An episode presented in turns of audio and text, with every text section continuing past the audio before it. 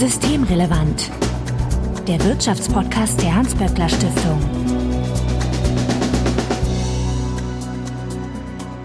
Heute ist Montag, der 24. Januar 2022. Willkommen zur 89. Ausgabe von Systemrelevant. Sebastian Dolin, ich grüße dich. Hallo Marco. Du bist der Direktor des Instituts für Makroökonomie und Konjunkturforschung, bekannt als IMK bei der Hans-Böckler Stiftung.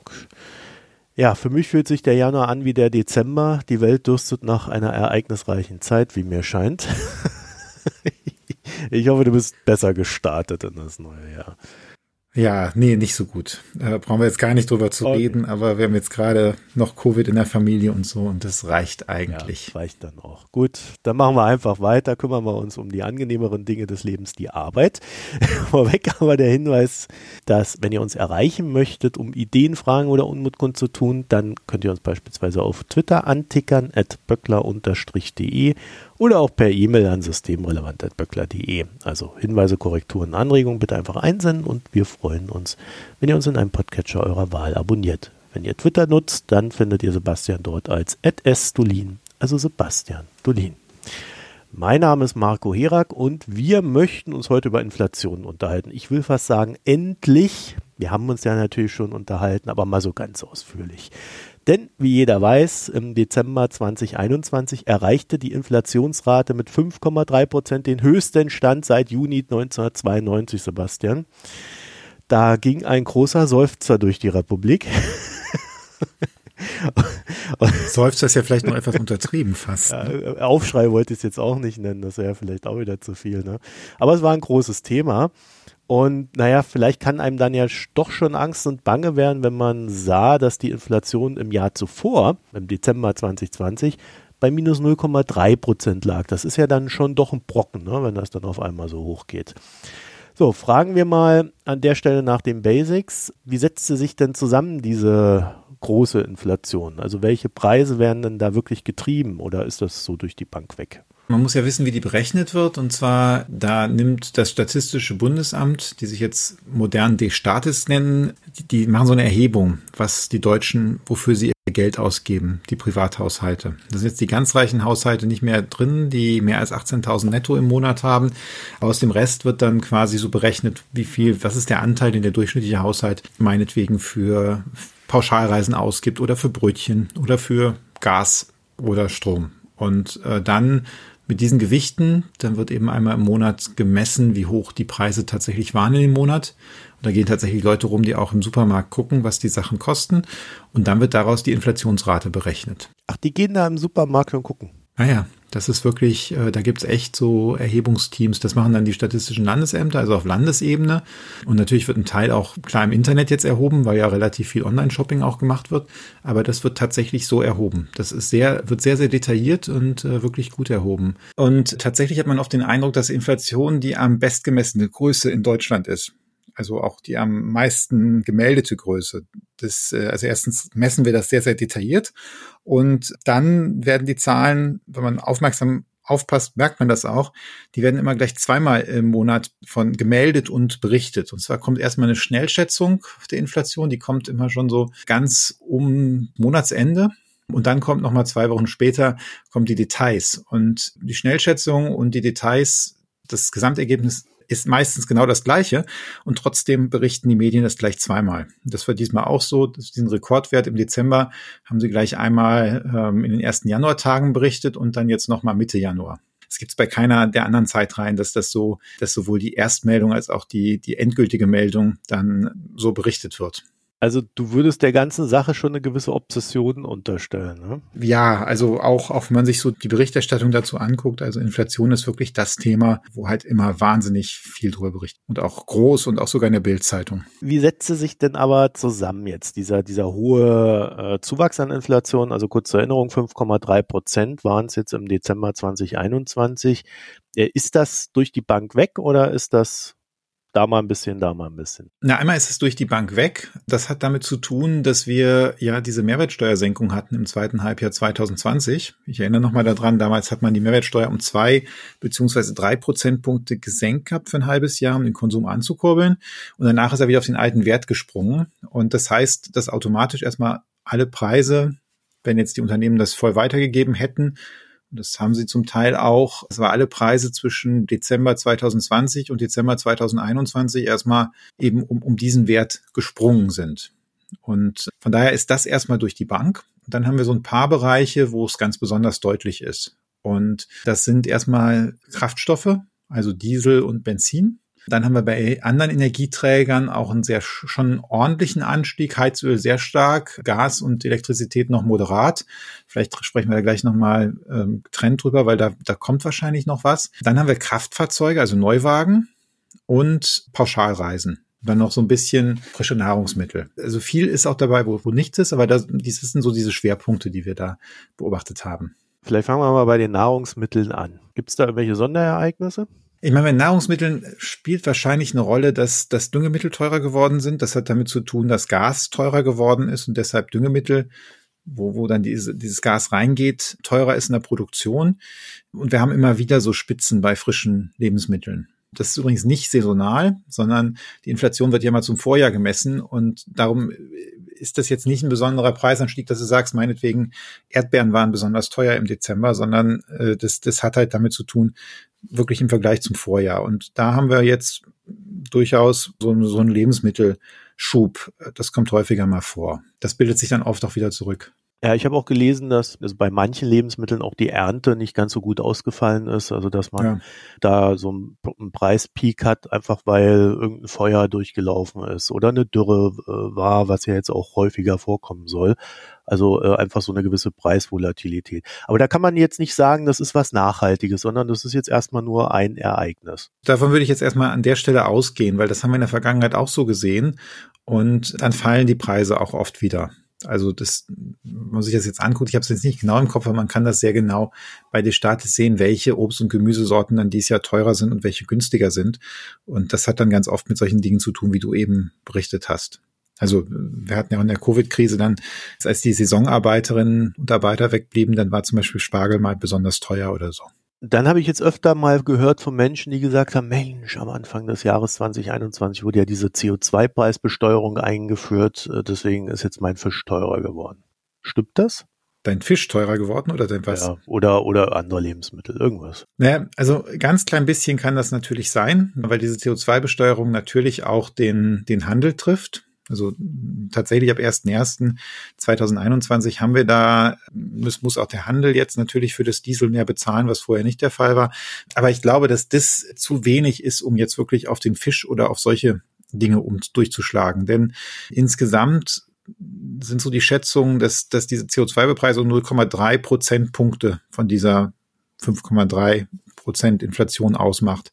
Also das ist jetzt nicht, das ist eigentlich nicht irgendwas, was, was man so sehen sollte. Der Großteil davon ist auch nicht bei dem Fisch und bei den Lebensmitteln, sondern eher bei der Energie und bei den Kraftstoffen.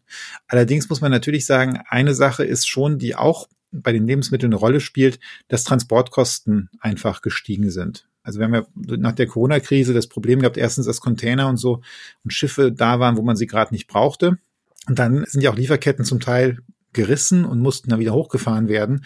Und dann musste mehr transportiert werden. Und zuletzt haben in vielen Ländern die Menschen ihren Konsum umgestellt von Dienstleistungen. Also die gehen nicht mehr so viel ins Restaurant. Und stattdessen kaufen sie sich irgendwelche Dinge. Die müssen oft dann transportiert werden. Von daher haben wir einfach ja Engpässe beim, beim Transport. Und natürlich kostet auch einfach der Transport mehr, wenn das Öl mehr kostet. Also das frisst sich dann so durch und landet bei ganz vielen Produkten, aber ist bei den meisten Produkten nicht wahnsinnig dramatisch. In diese Transportkosten fällt ja dann auch rein äh, Benzin, ne? Also Öl.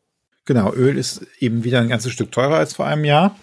Das war ja auch während der Corona-Krise so richtig in den Keller gegangen. Wir hatten da ja auch so Tage mit so absurden Dingen wie negativen Ölpreisen. Das hat man natürlich jetzt nicht als Endverbraucher gemerkt, aber. Ich wollte gerade sagen, nicht an der Tankstelle, ne? Naja, an der Tankstelle hast du kein Geld dafür bekommen, dass dein Auto voll getankt wurde. Das, das war, ja. so weit war es da noch nicht. Aber eben an den Raffinerien, das waren auch nur wenige Tage. Auch wenn der Preis nur des Rohöls nur knapp über Null war, dann ist natürlich, wenn er jetzt wieder auf ein normales Niveau zurückspringt, ist das natürlich gleich ein riesiger Anstieg. Ja, wobei das ja jetzt kein normales Niveau ist, ne? Also der ist ja dann schon jetzt bei mit 70 weit über dem, was wir so in den letzten Jahren kannten. Ne? Da war er ja eher so zwischen 30 und 50. Äh, gut, aber wir hatten auch schon Phasen mit 70 und wir hatten auch schon Phasen mit 100, weit mehr als 70, ja genau. Ja. Also von daher klar, da ist ein, ist ein dicker Anstieg, aber es ist jetzt noch nicht jenseits dessen, was man so langfristig als normal betrachten könnte. Also ich meine, 2007 waren wir ja, waren wir ja bei fast 150. Ist das nicht sogar auch der Punkt bei der Inflation, wenn wir da jetzt drauf gucken? Also wenn, wenn wir jetzt den Ölpreis bei 75 haben und dann nächstes Jahr ist der wieder bei 75, äh, dann ist da gar keine Preissteigerung in der Inflation drin, ne? Genau, das ist, das ist, ist der Punkt. Also wenn, wenn er jetzt einfach so hoch bleibt, wie er jetzt ist, dann läuft sich der Effekt aus der Inflation quasi raus. Und das ist auch, womit wir eigentlich in unserer Prognose rechnen. Wir gehen ja davon aus, dass die Inflationsrate dieses Jahr wieder nachgibt und im Gesamtjahr sogar leicht unter drei Prozent liegt. Ich weiß, wir sind da am optimistischsten, glaube ich, von den Instituten, aber da hängt eben diese Idee auch hinter. Dafür muss der Energiepreis gar nicht jetzt fallen, sondern es reicht einfach, wenn er nicht weiter steigt. Und da war ja dann nicht nur der Ölpreis, sondern auch die Gaspreise, die jetzt eine, eine sehr gewichtige Rolle gespielt haben in den letzten Monaten. Die Gaslager äh, sind leer, der Russe liefert nicht, China kauft alles vom Markt und entsprechend äh, sind dann die Gaspreise explodiert, sind dann aber auch wieder zurückgekommen, nachdem diverse US-Tanker ihren Kurs von China nach äh, Europa geändert haben und dann das Flüssiggas jetzt liefern werden. Also da tut sich ja recht viel auf diesem Markt. Aber Gas war dann das Hauptthema, ne? Na, Gas ist, ist ein ganz interessantes Thema. Das machen sich die meisten Leute nicht bewusst. Äh, Deutschlands Primärenergie, also das ist so ein Maß für die Grundenergie, wo kommt die Energie her, die wir benutzen, nicht nur Strom, sondern auch einschließlich Kraftstoffen und so, da macht Gas etwa ein Viertel aus. Und der Gaspreis war eigentlich sonst immer relativ stabil. wie du jetzt richtig gesagt hast, der ist im November richtig durch die Decke gegangen. Da waren wir bei 270 Prozent zum, zum Vorjahr. Also ist wirklich äh, unglaublich. Der ist danach wieder runtergegangen, aber diese Spitze macht sich dann schon irgendwo bemerkbar. Und die macht sich nicht nur bei den Haushalten bemerkbar, da kommen wir vielleicht gleich nochmal zu. Da macht sie sich nämlich eher noch wenig bemerkbar, sondern äh, unter anderem bei der Industrie. Die Industrie braucht Gas für eine ganze Reihe von Prozessen. Und wenn wir da so, ja, Verdreifachung oder mehr des Preises haben, das müssen die Unternehmen einfach weitergeben. Und wenn alle das haben, die da herstellen, dann wird es auch einfach weitergegeben. Dann steigen halt die, die Preise der Produkte. Das zweite ist, dass Gas benutzt wird bei uns, um so die Spitzen bei der Stromerzeugung abzufangen also bei Stromnachfrage abzufangen, besser gesagt. Also äh, dann, wenn, wenn jetzt Photovoltaik, wenn es dunkel ist und der Wind nicht richtig weht und man braucht noch ein bisschen, dann fährt man die Gaskraftwerke rauf und runter, weil man die am flexibelsten hochfahren kann. Und das hängt natürlich, der Preis von dem Strom, der so produziert wird, hängt natürlich auch wieder am Gaspreis. Und dann kommt dazu, dass in normalen Märkten also im Gasmarkt ist es noch ein bisschen komplexer, aber normalerweise die Märkte, die wir so als Volkswirte im, im Studium angucken, da wird der Preis von allen äh, produzierten Einheiten quasi durch die letzte produzierte Einheit bestimmt. Also wie erkläre ich das am besten? Also das ist, wenn irgendjemand bereit ist, jetzt 200 Euro für einen Kubikmeter Gas zu bezahlen, das ist völlig aus der Luft gegriffen, und jemand produziert für 199, dann kann er immer noch mit dem Gewinn da verkaufen. Und die anderen wären dann ja blöd, wenn sie für weniger verkaufen würden. Darum ist dieser letzte, wir reden von der marginalen Einheit, die Kosten dafür sind sehr entscheidend. Und wenn jetzt für Strom, für diese letzte Puffereinheit äh, der Preis durch die Decke geht, dann steigen die Großhandelspreise und je nachdem, wie man dann, was für Verträge man geschlossen hat, wie man sich abgesichert hat, trifft das dann eben auch äh, ja das gesamte Volumen oder ein größeres Volumen von der von der Stromerzeugung. Mhm. Ja, da hätte ich schon die erste Frage. Äh, ist es nicht eher so, dass es äh, langfristige Lieferverträge gibt und die sind, da ist halt ein Preis vereinbart und zu dem wird dann auch geliefert? Das kommt ja drauf an. Es gibt ganz verschiedene Vertragsgestaltungen. Also natürlich gibt es manchmal Leute, die haben oder Unternehmen, die haben langfristige Lieferverträge, aber wenn sie jetzt nicht genau selber wussten, wie viel sie eigentlich brauchen, dann haben sie vielleicht eine Grundlast langfristig abgesichert und das, was sie dann zusätzlich brauchen, eben nicht. Da haben sie dann gedacht, das, das kaufen wir uns schnell am Markt zu. Für die Privathaushalte kommt es auch wieder drauf an. Also in Spanien gibt es zum Beispiel eine gesetzliche Regelung, wo so ein Grundvertrag, den ganz viele Haushalte haben, definiert ist und da wird einfach der Strompreis an den Großhandelspreis gekoppelt. Und wenn der Großhandelspreis dann steigt, dann steigen auch die, die Strompreise für die Haushalte. Das haben wir in Deutschland jetzt nicht so. Also in Deutschland haben wir ganz viel Verträge mit, mit gewissen Preisgarantien und sowas. Also ich habe bei mir nochmal in den Vertrag reingeguckt. Die können das nur einmal im Jahr erhöhen. Und das haben sie, glaube ich, jetzt im Sommer gemacht. Von daher habe ich noch so ein bisschen Luft da drin. Aber da sieht man dann auch, wenn man jetzt in die Inflationsraten guckt, sieht man da auch ganz massive Unterschiede. Also in Spanien ist der Strompreis für die Haushalte im Vergleich zum Vorjahr um 46 Prozent gestiegen. Ja, und bei uns in, in, in Deutschland ist es einfach noch viel weniger. Das ist nur 3,1 Prozent. Und das liegt an diesen Verträgen. Aber das muss ja trotzdem bezahlt werden, ne? Wenn ich einen fixen Vertrag habe, bei dem ich meine, was weiß ich, 19 Cent Kilowatt Strom zahle und der ist ja dann, was weiß ich, auf ein oder zwei Jahre fixiert und da kann der Stromanbieter nichts äh, dran drehen erstmal. Äh, trotzdem ist es ja so, dass er selber in seinem Einkauf äh, dann die höheren Preise, also wenn er dann die Energiespitzen abfangen will, mit indem er Gas zuschaltet, ja, dann muss er halt das Gas, das dann produziert wird, zu den aktuellen Marktpreisen dann höchstwahrscheinlich auch kaufen. Das heißt, er bleibt dann auf diesen Kosten hängen und hat vielleicht sogar mit mir ein Verlustgeschäft. Ja, das kann ihm durchaus passieren. Und das ist ja auch der Grund, warum jetzt einige der Stromanbieter und Gasanbieter pleite gegangen sind. Also die das nicht richtig, die da nicht richtig kalkuliert haben. Oder ja. die, da, die da Risiken eingegangen sind. Das passiert. Aber andererseits, wenn du natürlich jetzt so ein Unternehmen bist, was ein paar Atomkraftwerke da laufen hat und sich nur ganz wenig zugekauft hat von dem Gas, äh, Gasstrom oder Gas, denen geht's dann auch mit dem Vertrag noch ganz gut. Die ärgern sich dann vielleicht, dass sie an Marco Herak verkaufen müssen und nicht an irgendjemanden, der ihn jetzt, äh, der das dringender braucht und mehr bezahlen kann.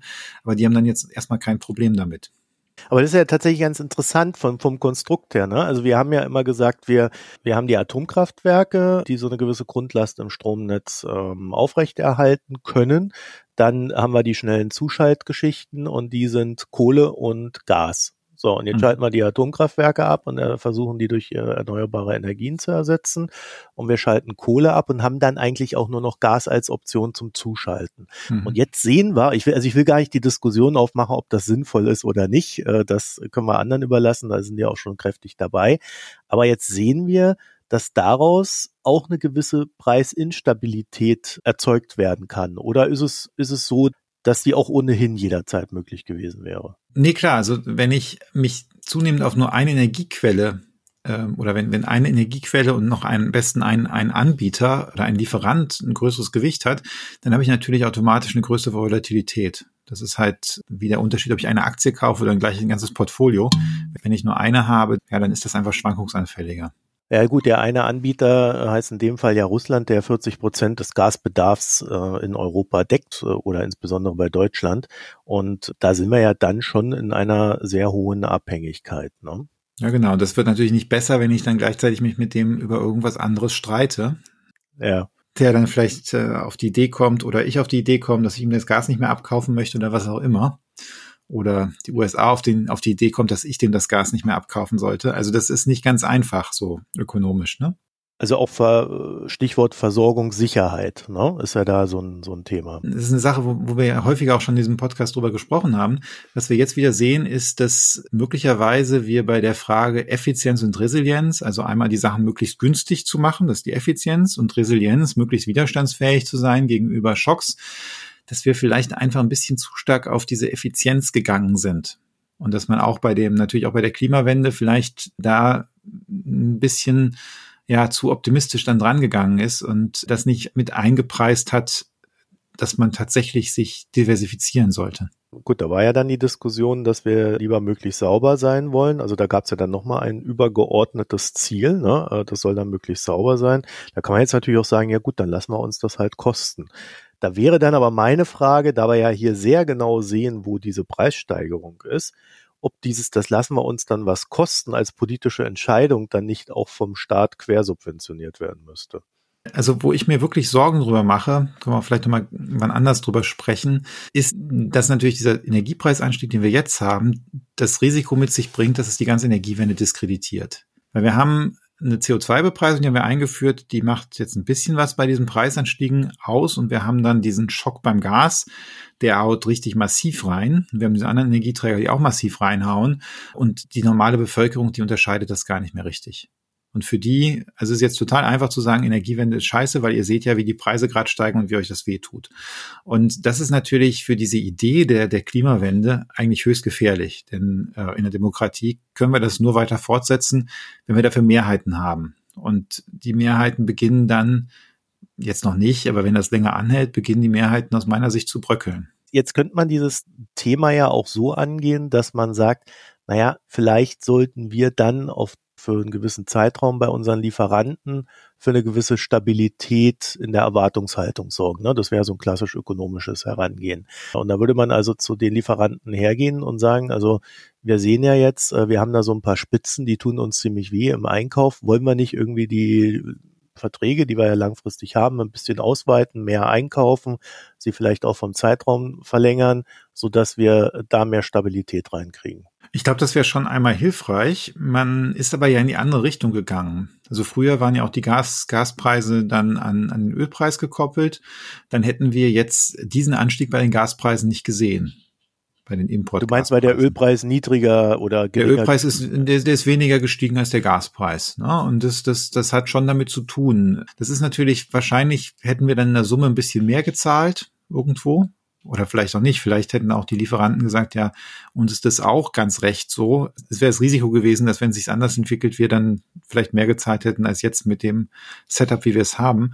Aber ich, das wäre schon mal ein, ein sinnvoller erster Schritt. Die zweite Frage ist natürlich, wenn ich mich mit Russland jetzt wegen der Ukraine streite und das als Waffe eingesetzt wird, ob mir dann ein langfristiger Vertrag irgendwie hilft. Also insbesondere, wenn man jetzt darüber nachdenkt, dass man Russland vom internationalen Zahlungssystem abkoppeln möchte, da ist es ja nicht ganz von der Hand zu weisen, wenn dann Russland sagt, naja, also wenn wir nicht bezahlt werden, dann liefern wir auch nicht. Das wird dann schwierig zu bezahlen. Ne? Genau. Also ich, ich, ich sage nur, wo, wo, da die, wo da die Schwierigkeiten liegen. Also ich glaube, dass, dass man aus diesem Problem dieser Abhängigkeit nicht rauskommt, außer man schafft sich mehrere Lieferanten und macht sich nicht so abhängig von einem Lieferanten was ja jetzt bei Gas und äh, Öl nicht so einfach ist. Ne? Also das sprudelt ja jetzt auch nicht überall aus der Welt raus. Wir haben ja da noch so illustre Lieferanten wie Aserbaidschan. ich weiß nicht, ob es dann besser wird. Das ist alles nicht, nicht wirklich gut. Aber man, man darf nicht vergessen, also ich meine, erstens, die USA exportieren auch Flüssiggas und man hätte da schon auch anders einfach äh, mit den Kapazitäten so rangehen können, dass man eben eine klare Überkapazität für die Einfuhren hat. Das, aber das kostet natürlich. Ich will noch einen anderen Punkt ansprechen. Wir haben ja jetzt beim Gas auch gesehen, dass es halt nicht nur Europa ist, die jetzt Gas brauchen, sondern wir haben jetzt auch festgestellt, dass zum Beispiel China Gas braucht, äh, um immer mehr seine eigenen Kohle durch Gas zu ersetzen. Da gibt es einen ziemlich genauen Plan, aber auch um eigene Spitzen in der Energieversorgung abzufangen, weil äh, die haben dieses Jahr festgestellt, dass das auch alles sehr volatil sein kann. Ich glaube, im Economist stand das mal sehr lucide aufgeführt. Vor einigen Jahren ist in Europa, in Asien noch rumgegangen und hat gesagt, ja, warum kauft ihr denn kein Gas? Das ist noch viel sauberer. Ja, und jetzt stellt man auf einmal fest, ja, jetzt fangen die an, Gas zu kaufen und dann gibt es eine höhere Nachfrage Nachfrage nach Gas, aber gar nicht so viel Lieferanten.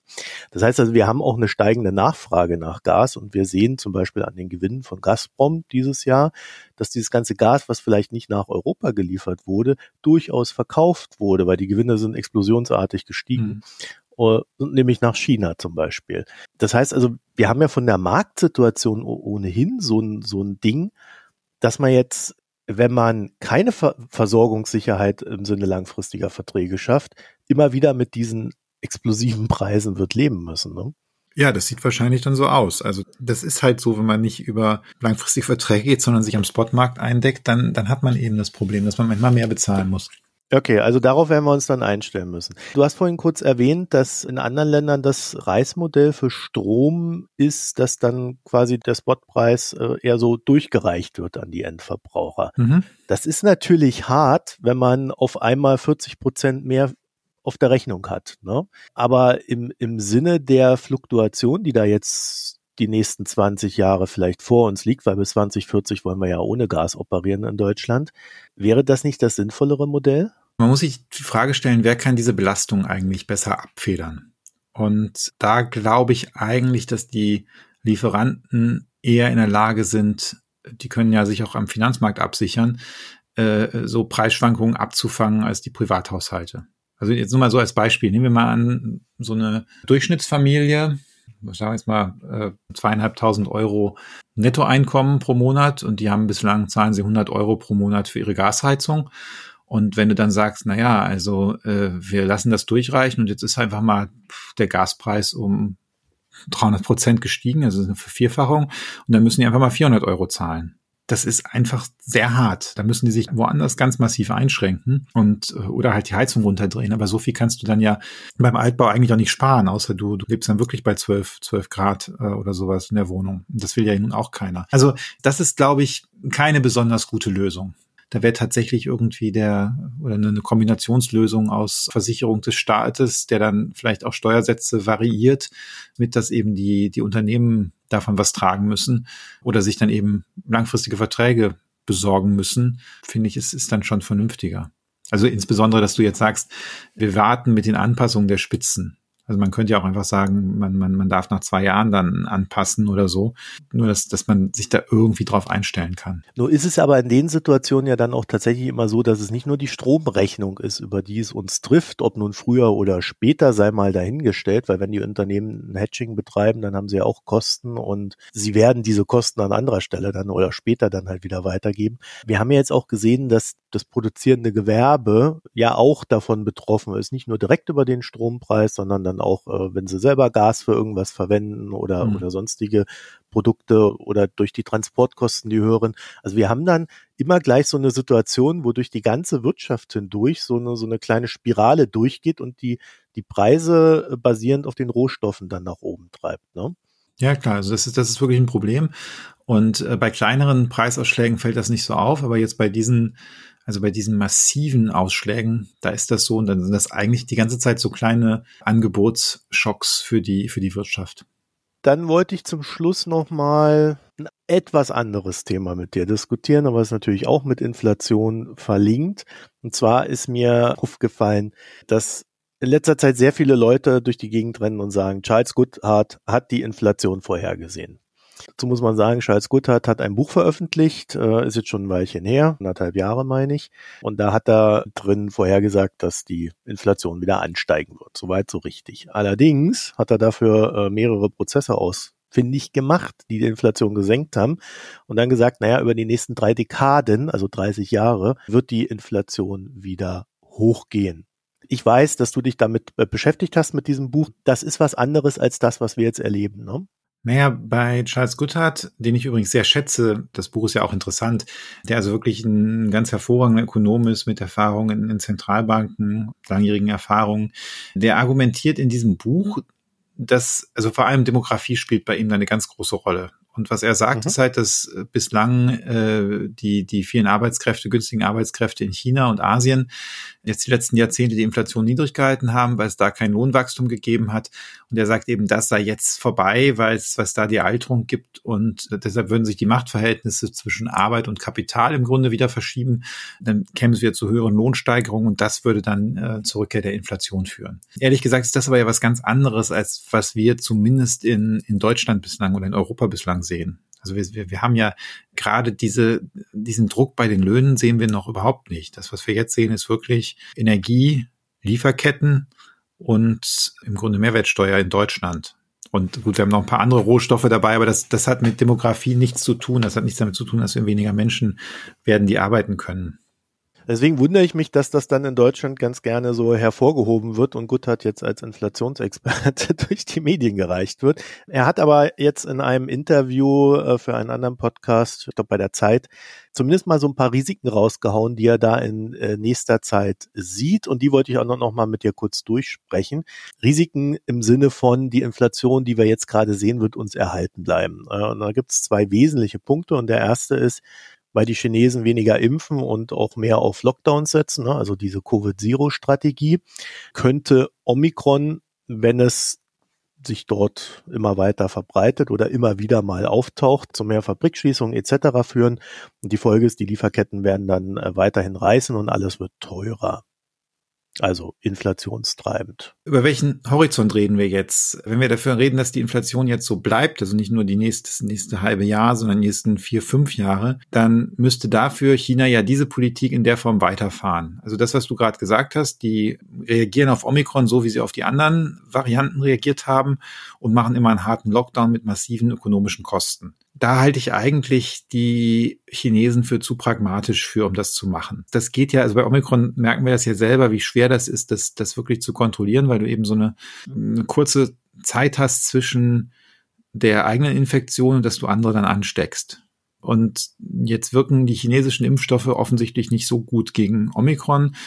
Aber BioNTech hat ja zum Beispiel auch angekündigt, dass sie einen, einen Impfstoff gegen Omikron relativ bald auf den Markt bringen wollen. Und ich glaube, bevor die Chinesen jetzt dauernd Lockdowns machen, würden die eher zu BioNTech gehen und sagen, so, ähm, Freunde, warum verkauft ihr uns nicht zwei Milliarden von euren Impfdosen?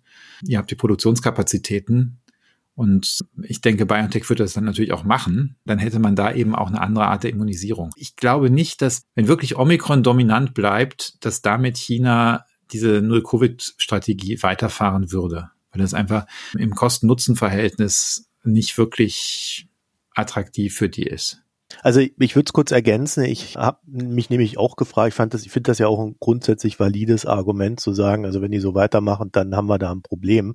Es ist aber tatsächlich so, dass die Chinesen diese Covid-Zero-Strategie schon ziemlich äh, modifiziert haben und mehr so entlang der eigenen Möglichkeiten das strukturiert haben. Das heißt, jede Provinz oder jede Stadt macht das ganz anders und die einen machen das, äh, wenn sie kein Geld haben, sehr, sehr plump, alle weg und die anderen machen das da teilweise in, in segmentiert noch in den Stadtteilen. Also hm. hast da so einen Shop, das ist Ausbruch und dann so ein kleiner Kreisel drumherum, die kommen alle in Quarantäne. Also äh, auch da, und das ist ein recht reger Diskurs da drüben sogar, geht man schon dazu über, wesentlich effizienter zu agieren und nicht einfach nur alles platt zu machen oder alle wegzusperren, die da irgendwo äh, in so einer riesigen Stadt wohnen. Ne? Also ich finde, da sieht man schon auch, dass dieses Risiko zwar da ist, aber dann doch stark gemindert. Ne? Ja, ja, ich glaube, also das, das ist einfach nicht realistisch, sich so äh, darauf zu verlassen, dass sie sich immer so weiterverhalten, wie es bislang gemacht haben. Mhm. So, das zweite Argument von ihm, das habe ich nur so bedingt nachvollziehen können äh, als großen Inflationstreiber, aber äh, wenn in den USA die Zinsen erhöht werden, dann drängt das Spargeld in die USA. Ist ja klar, höhere Zinsen, also geht man in die USA. Der Dollar wertet auf, folglich werden die Europäer Dinge, die wir von dort importieren, äh, teurer bezahlen müssen. Also ich erinnere mich dran, dass wir schon die wildesten Währungswechselkurse hatten. Ne? Äh, Euro bei 1,60 zum Dollar mhm. oder unter 1 Euro, haben wir alles überlebt. Ne? Also erstens, das ist natürlich auch kein Dauerinflations Inflationssache, sondern es ist ein Einmaleffekt. Also wenn der Dollar jetzt einmal 30 Prozent teurer wird, dann steigen einmal gewisse Importpreise bei uns muss man jetzt gucken, welche, weil das hängt dann auch sehr davon ab, ist das nur die USA, die dann teurer wird und aufwertet oder machen, werten dann auch andere Länder auf oder werten andere Länder nicht auf, weil sie, weil ihnen das wichtiger ist, günstiger im europäischen Markt äh, zu, zu verkaufen. Und dann hängt es, glaube ich, sehr stark davon ab, wie auch mit dem Zinspfad in, in Europa gerechnet wird. Also es sind ja dann relative Sachen. Und wenn man davon ausgeht, dass bei uns auch die Zinsen irgendwie wieder erhöht werden, dann wird das alles auch nicht ganz so dramatisch. Also das, das würde ich mal abwarten, was da passiert. Und wenn, dann ist es auch wieder ein einmaliger Schub. Also auch nicht so der große. Wenn es wirklich nur die USA sind, so viel importieren wir aus den USA nicht. dann wäre dann eher China so ein Problem, ne? Genau, China ist dann ein größeres Problem und da ist dann die Frage, wie die sich, wie die sich dann in so einer Situation verhalten dann hoffe ich, dass wir damit die Inflation als Thema äh, recht ausführlich behandelt haben. Sicherlich nicht jeden Aspekt, aber doch zumindest entlang der aktuellen Themenlage. Sebastian Dolin, ich danke dir für das Gespräch. Ja, Marco, herzlichen Dank an dich. Ja, wenn ihr noch ein paar Anmerkungen und Ideen dazu habt, wo uns die Hyperinflation demnächst treffen wird und warum das alles ganz schlimm wird, vielleicht aber auch warum es gar nicht so schlimm wird, dann könnt ihr uns eine E-Mail schreiben, systemrelevant at böckler.de oder auf Twitter antickern at böckler-de. Sonst freuen wir uns, wenn ihr uns in einem Podcatcher eurer Wahl abonniert und Sebastian findet ihr auf Twitter als @sdolin, also Sebastian Dolin. Euch vielen Dank fürs Zuhören, eine schöne Woche, bis bald, tschüss. Bis bald, tschüss. Das war Systemrelevant, der Wirtschaftspodcast der Hans-Böckler Stiftung.